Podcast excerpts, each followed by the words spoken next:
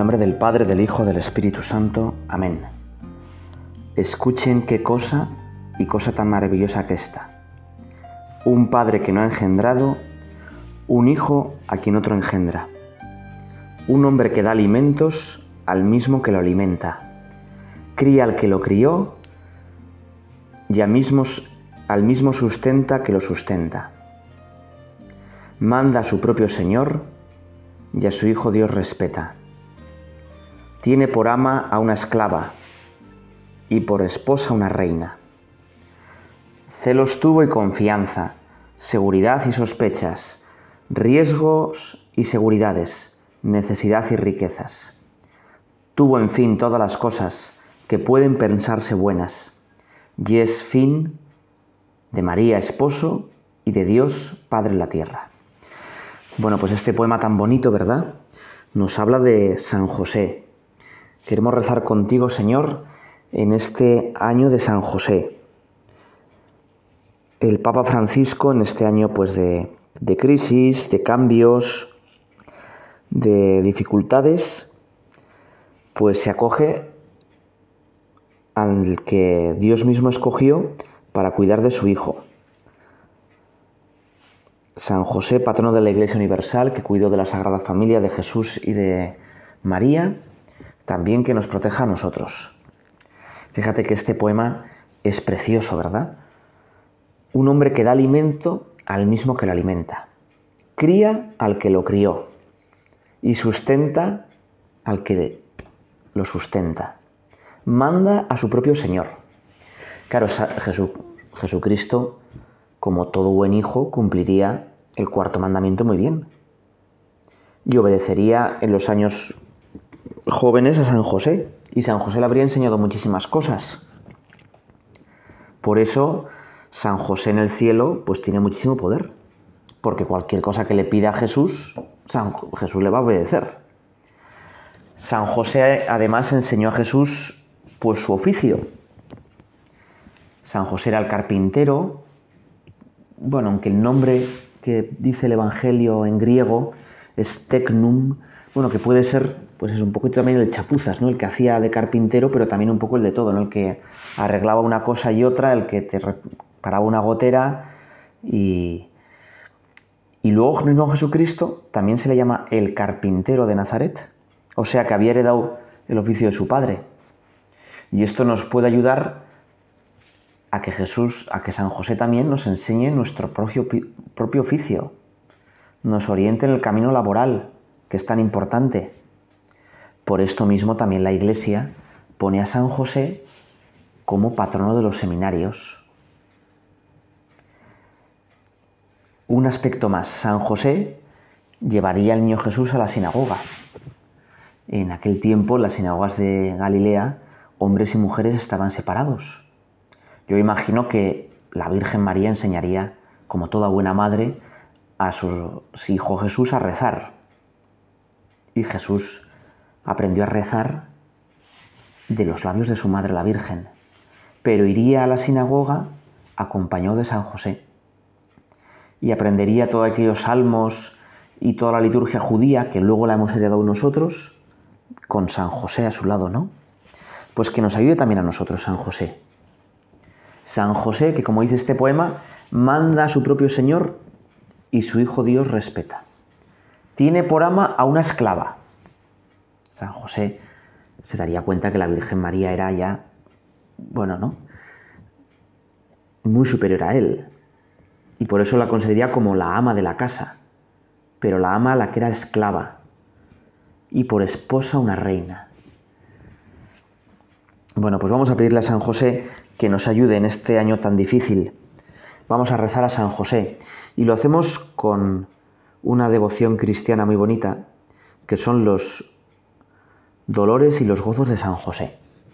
Siete dolores, siete gozos que normalmente los cristianos los solemos rezar o meditar cada uno un domingo antes de la fiesta de San José. Y por tanto los solemos meditar pues en el más crudo invierno. Pero ahora también en verano, pues los podemos pensar y rezar un poquito. Hoy vamos a hacerlo con el quinto dolor y quinto gozo de San José. El quinto dolor es bueno, pues que el ángel del Señor se aparece en sueños a José y le dice, levántate, toma al niño y a su madre y huye a Egipto, y estate allí hasta que yo te avise, porque Herodes va a buscar al niño para matarlo. Podemos pensar, bueno, que la llegada a Belén ya fue traumática, complicada. San José, que habría preparado una casa, ¿no? Qué ilusión ponen todos los padres, los recién casados, en, en su piso, en su casa.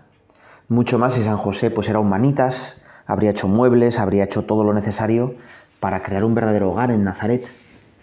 Y de repente tiene que irse pues corriendo, sin coger prácticamente nada, a Belén. Y allí, pues en un establo, le sorprende el nacimiento de Jesús. Qué dolor el de San José, pues ver que su hijo lo tienen que poner en un pesebre cuando él, con un poco de tiempo, habría hecho una cuna preciosa, ¿no? Tallada de madera. Y ya cuando están más o menos un poco asentados en Belén, ya conocen a bastantes pastores de la zona, incluso han ido unos sabios de Oriente a visitarle, se le aparece un ángel y le dice a Egipto, a Egipto, ¿verdad? Pero también el quinto gozo, y estuvo allí en Egipto hasta la muerte de Herodes para que se cumpliera lo que dice el Señor por el profeta. De Egipto llamé a mi hijo. Bueno, este dolor y este gozo sobre todo nos hablan de que San José se fió de Dios. San José podía haber dicho, oye, pues este sueño, eh, es que he comido mal, esta noche he cenado demasiado pimientos y tal, y eh, esto es una tontería. Pero San José supo interpretar lo que Dios quería y se fió y se puso en las manos de Dios. Nuestra vida también muchas veces, hombre, no tenemos sucesos tan espectaculares, ¿no? Pero todos también vemos a veces claro qué es lo que Dios quiere que yo haga. Pero a veces me da pereza hacerlo. O me da un poco vergüenza. O me veo a mí mismo diciendo, pero yo es que esto me va a ser imposible. Y entonces muchas veces lo que hago es que retuerzo la voluntad de Dios. Intento decir, hombre, seguro que Dios no quiere eso. Seguro que Dios quiere pues lo que yo quiero. No sé si te ha pasado a ti. Yo muchas veces voy a la oración para intentar convencerme de que Dios quiere lo que yo quiero. Y tendríamos que pues rezar al revés, diciéndole, Señor, hágase tu voluntad, lo que tú quieras. Y a veces, como en Getsemaní, tu voluntad será un poco dolorosa, quizá. A veces me costará, me parecerá imposible. Yo me imagino a San José pues diciendo, pero ahora cómo voy a ir yo a Egipto? ¿Pero dónde vamos a vivir? Pero otra vez tenemos que perder todo, no tenemos dinero suficiente, va a ser un desastre, nos van a pillar en la frontera, bueno, el santo patriarca San José se fía de Dios.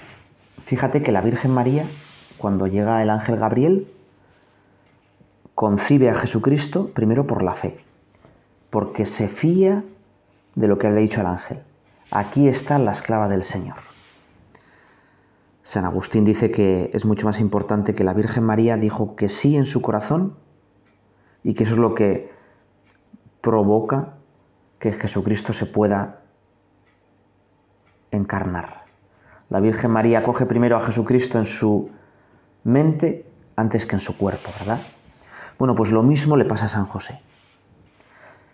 El santo patriarca se fía de esas palabras, de esos sueños que ha entrevisto y se implica personalmente.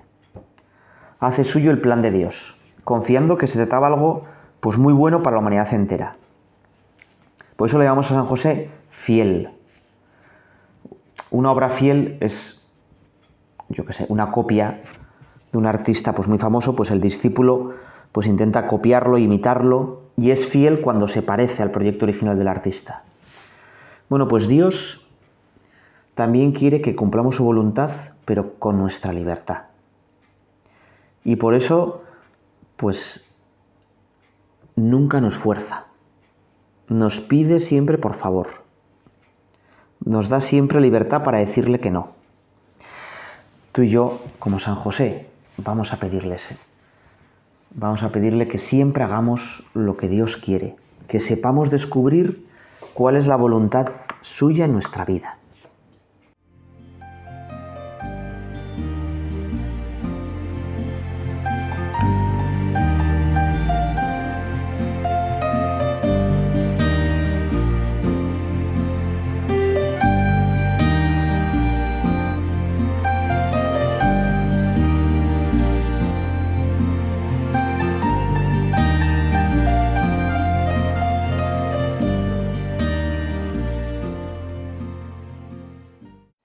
El Papa Francisco tiene una gigantesca devoción a San José.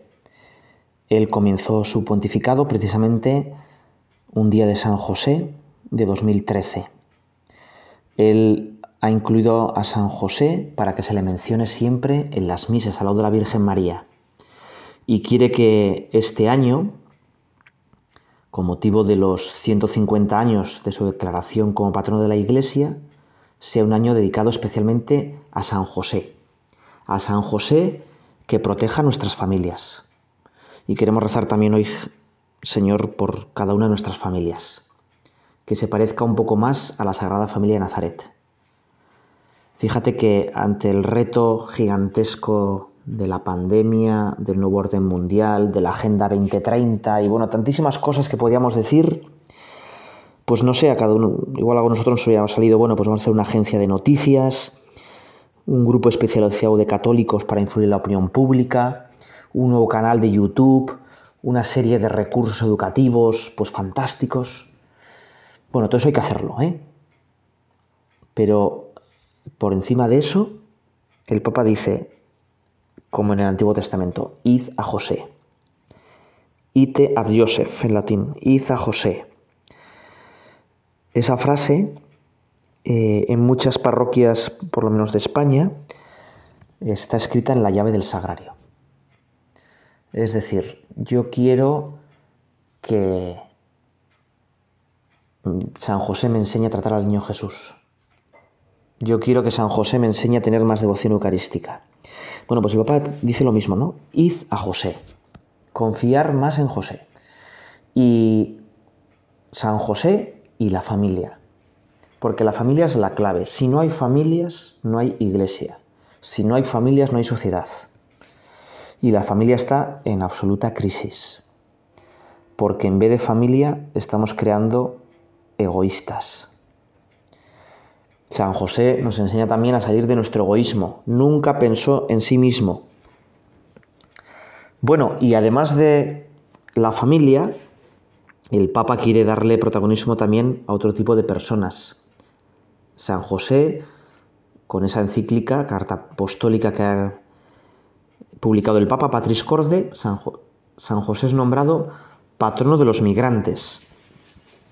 Hoy en día hay en el mundo 300 millones de personas migrantes que han tenido que cambiar de país. Bueno, pues San José, con la Virgen María y con Jesucristo, fueron inmigrantes y encima ilegales. ¿Eh? Inmigrantes sin papeles. Muchas veces los miramos un poco por encima del hombro, ¿no? Oye, es que yo tengo papeles y tú no. Bueno, pues la, Virgen María y Jesús no tuvieron papeles, se metieron a Egipto saltando la valla. ¿eh? Bueno, pues vamos a pedirle al Señor por todas estas personas, ¿no? Que como San José, llevadas por sus sueños de mejorar la vida, de fundar una familia pues que pueda vivir con dignidad, intentan cambiar de país. Y con eso pues tienen tantísimas dificultades. Primero un desarrollo cultural, otra cultura diferente, corren el riesgo muchas de perder su fe ante la cultura materialista de, Occidente, eh, sienten también la soledad, el abandono, a la vez hay nuevas oportunidades. Bueno, No tengo por qué hablar de los conflictos sociales pues, que pueden crear, de los problemas que se pueden crear al llegar a un nuevo sitio. San José nos tiene que ayudar también en todo esto, ¿no? en esta etapa de la historia en la que toca un occidente que se va quedando sin niños, que se está autosuicidando, un occidente pues desnortado, que no sabe para qué vivir y que necesita mano de obra barata, que tiene que venir del sur. Bueno, pues vamos a pedirle a, San José que sepamos acoger. Sin duda que ellos fueron acogidos en Egipto. Había muchísimas comunidades judías. Sabemos que hay sinagogas en Alejandría, en Elefantina. Sabemos que la Biblia fue traducida al griego en Alejandría. Y sin duda, pues aquellas comunidades judías habrían acogido muy bien a San José, a la Virgen María y a Jesús, y pronto les habrían integrado. Me imagino que San José, al ser pues un manitas, pues también habría pronto tenido trabajos de sus pues vecinos egipcios y habrían aprendido también un poco de la cultura pues egipcia y helena que había en aquel momento en Egipto. No es nada descabellado pues pensar que San José pues habría aprendido una lengua un poco extranjera, que era el copto. Bueno, pues que San José nos ayude a acoger, a saberlos integrar, a que no pierdan pues sus valores, a que de verdad sean un renuevo para nuestra sociedad pues envejecida. El Papa propone una oración que es muy bonita y vamos a acabar con ella. Padre, tú encomendaste a San José lo más valioso que tenías, el niño Jesús y su madre, para protegerlos de los peligros y de las amenazas de los malvados. Concédenos también a nosotros experimentar su protección y su ayuda. Él que padeció el sufrimiento de quien huye a causa del odio de los poderosos. Haz que pueda consolar y proteger a todos los hermanos y hermanas que empujados por las guerras, la pobreza y las necesidades, abandonan su hogar y su tierra para ponerse en camino como refugiados hacia lugares más seguros. Ayúdalos por su intercesión, a tener la fuerza para seguir adelante, el consuelo en la tristeza, el valor en la prueba. Da a quienes los acogen un poco de la ternura de este Padre justo y sabio, que amó a Jesús como a un verdadero hijo y sostuvo a María a lo largo del camino. San José, que se ganaba el pan con el trabajo de sus manos, pueda proveer de lo necesario a quienes la vida les ha quitado todo y darles la dignidad de un trabajo y la serenidad de un hogar. Te lo pedimos por Jesucristo tu Hijo, que San José salvó al huir a Egipto y por intercesión de la Virgen María, a quien amó como esposo fiel según tu voluntad. Amén.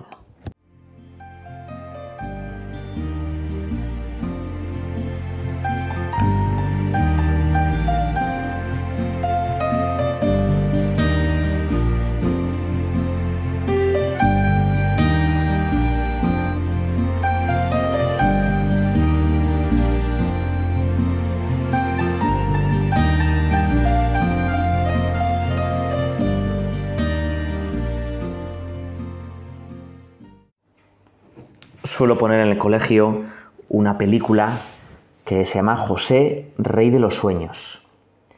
Y todos los niños me dicen, ¿pero este es el padre de Jesús? Y le explico, no, no, este no es el padre de Jesús. Este vivió casi dos mil años antes. Pero José, el patriarca del Génesis, y San José, los dos se parecen en que ven la voluntad de Dios en los sueños. O como diría el Papa Francisco, soñando cumple la voluntad de Dios. Nosotros también Dios nos invita a que soñemos, a que soñemos y en, esos sueños descubramos la voluntad de Dios. Los niños pues tienen grandes sueños, quieren ser astronautas, jugadores de fútbol, quieren un mundo pues mejor, tienen grandísimos ideales. Esos ideales muchas veces en la adolescencia pues se les pasa o cambian y no digamos ya cuando empieza la vida profesional, pues todos los ideales muchas veces acaban en el sofá. Como decía un profesor mío, todas las revoluciones acaban en el sofá. Uno quiere cambiar el mundo, pero el mundo es el que le cambia a él. Le va poniendo kilos, le va poniendo años y acaba de rengao en un sofá.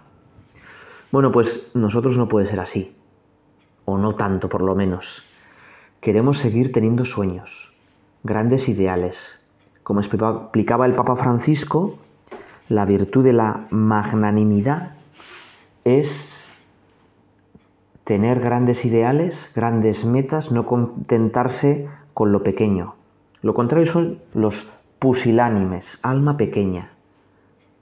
Quedarse en el corto plazo, en la mera satisfacción material de mi vida.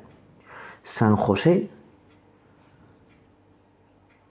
en una vida muy sencilla, en una vida pues de trabajo, de familia, en un pueblo perdido, sin importancia en aquel gigantesco imperio, fue magnánimo, porque supo hacer lo que Dios quería.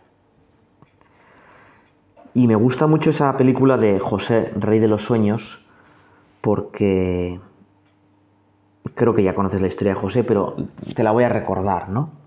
José es el hijo de Jacob y Raquel. Jacob que ha estado casado antes con la hermana de Raquel y que ha tenido ya diez hijos y cuando ya pues es mayor consigue tener un hijo de Raquel. Y José es un poco el niño mimado, pues no, no trabaja como los demás con las ovejas, sino que aprende a leer y escribir. Su padre le regala pues una ropa especial y su padre ciertamente le tiene pues una predilección especial a José. Y podemos pensar además que José pues también era pues un niño especial, y de hecho tenía sueños que se cumplían. Sus hermanos por eso le empiezan a tener envidia, piensan que su hermano les quiere controlar y chivarse a su padre y deciden matarlo, todos lo sabéis. Sin embargo, el mayor dice, no le matéis, vamos a meterlo en un pozo, que se muera allí, nosotros no vamos a mancharnos con sangre para luego rescatarlo. Lo tiran al pozo y Judá decide una caravana de esclavistas y decide venderlo por unas monedas de plata, como a Jesucristo. Y así, esclavo, José llega a Egipto. Allí en Egipto todos nos hubiéramos hundido, ¿verdad? Pero José trabaja duramente, tiene un amo que se llama Putifar, que lo pone al frente de sus posesiones, con tan mala suerte de que la mujer de Putifar se enamora de él. Bueno, pues José es honesto, es íntegro, no cede a la tentación, al chantaje, y por eso acaba en la cárcel, falsamente acusado. Fíjate que José podía haber ahí dicho, bueno, mis sueños son una maldición, ¿para qué tengo que soñar? Eh, bueno, y precisamente en la cárcel sigue fiel a sus sueños, sigue interpretando los sueños y por eso llega a trabajar con el faraón, administrar las cosechas, interpreta los sueños del faraón y salva a Egipto de una gran hambruna. Y más todavía, llegan sus hermanos, ya lo sabéis, al principio no le reconocen, se entera de que su madre ha muerto dando a luz al último hijo, a Benjamín, y allí, al final, José, imagino que con, pues, también gran confusión en su corazón, decide perdonar a los hermanos. Y dice que los hermanos pensaban que le hacían mal, pero en realidad era Dios el que había preparado todo eso. Bueno, también en la historia de San José podemos ver que Dios, a través de San José tuviera que ir a Belén, luego escaparse a Egipto, era el que dirigía la historia. Y José, soñando, a través de los sueños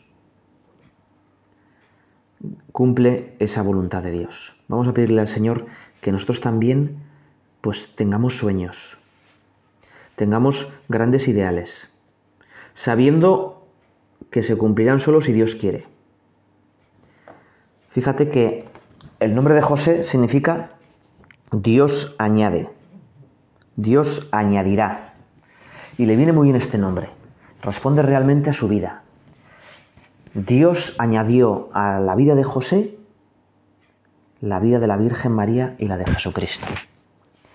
Con ellos San José vivió con plenitud y tuvo esos grandísimos sueños y los cumplió, siendo a la vez una vida muy normal. Su papel en los planes de Dios fue clave. El Señor podía haber salvado a los hombres de cualquier manera, pero quiso que San José le ayudara. Por eso en la liturgia, en la fiesta de San José se dice, este es el criado fiel y solícito, a quien el Señor ha puesto al frente de su familia. Dios añade, eso significa José, Dios añade siempre, no falla. Cuando hacemos lo que Dios quiere, la vida nos cambia, se nos hace plena, no echamos de menos nada. Y eso es lo que nos tiene que enseñar San José, ¿no? Y San José en una vida normal. Y es que para Dios lo raro es raro.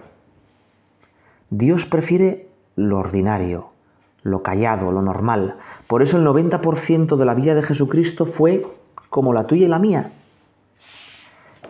San José, la Sagrada Familia, pues tendrían muchísimas costumbres igual que las de sus vecinos. Y sin embargo, en esa vida normal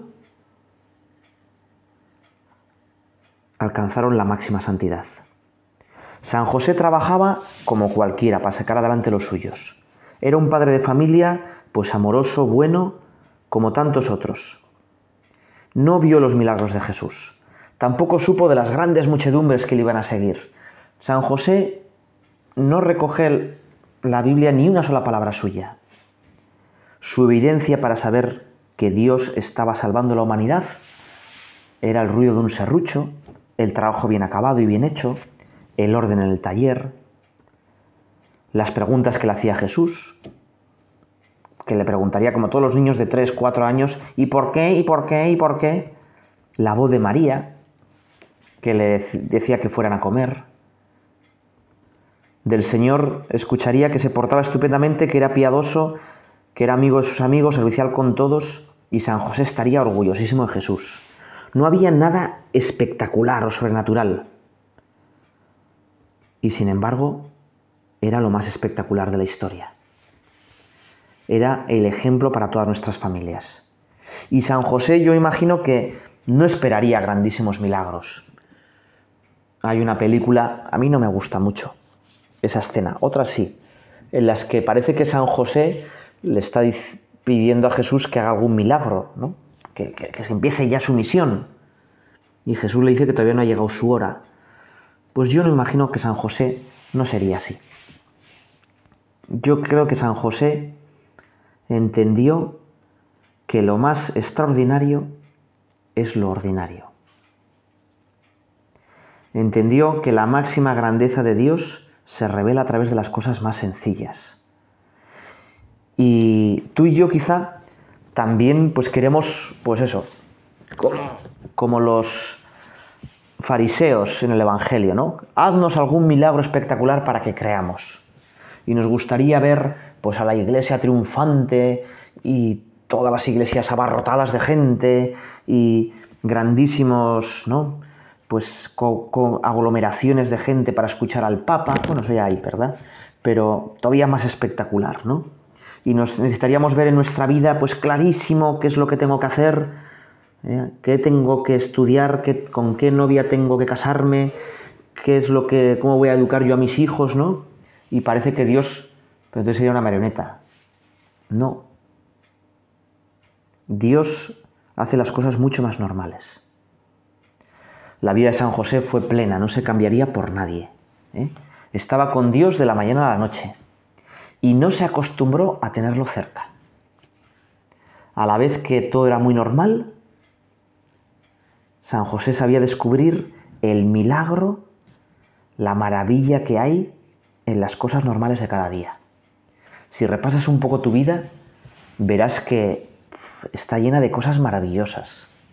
Para empezar, casi todos los que me estáis escuchando tenemos buena salud. Vivimos en un entorno fantástico. Vivimos casi todos rodeados de unas personas maravillosas. Y sin embargo, no nos damos cuenta. Y sin embargo algunos pues se aburren con su vida porque siempre es lo mismo, necesitan cosas extraordinarias, llamativas, diferentes. San José no. San José no echaba nada de menos, ni se le pasó por la cabeza otro tipo de vida. Y San José, imagino, yo me lo imagino repitiendo muchas veces diciendo, pero qué suerte tengo. Tener como esposa a la Virgen María.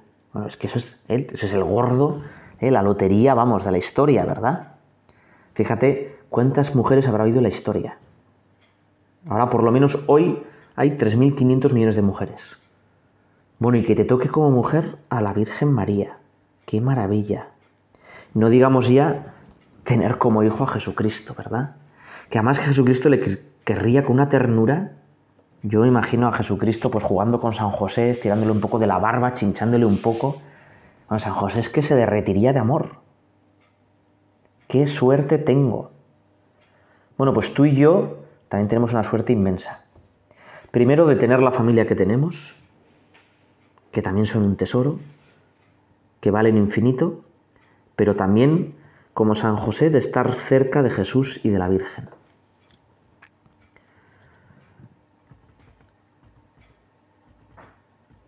Señor, la oración de las ofrendas de San José es así, Señor, que podamos servirte con un corazón puro como San José, que se entregó para servir a tu Hijo. Dios mío, yo también deseo servirte, quiero servirte. Y como San José quiero un corazón todo para ti.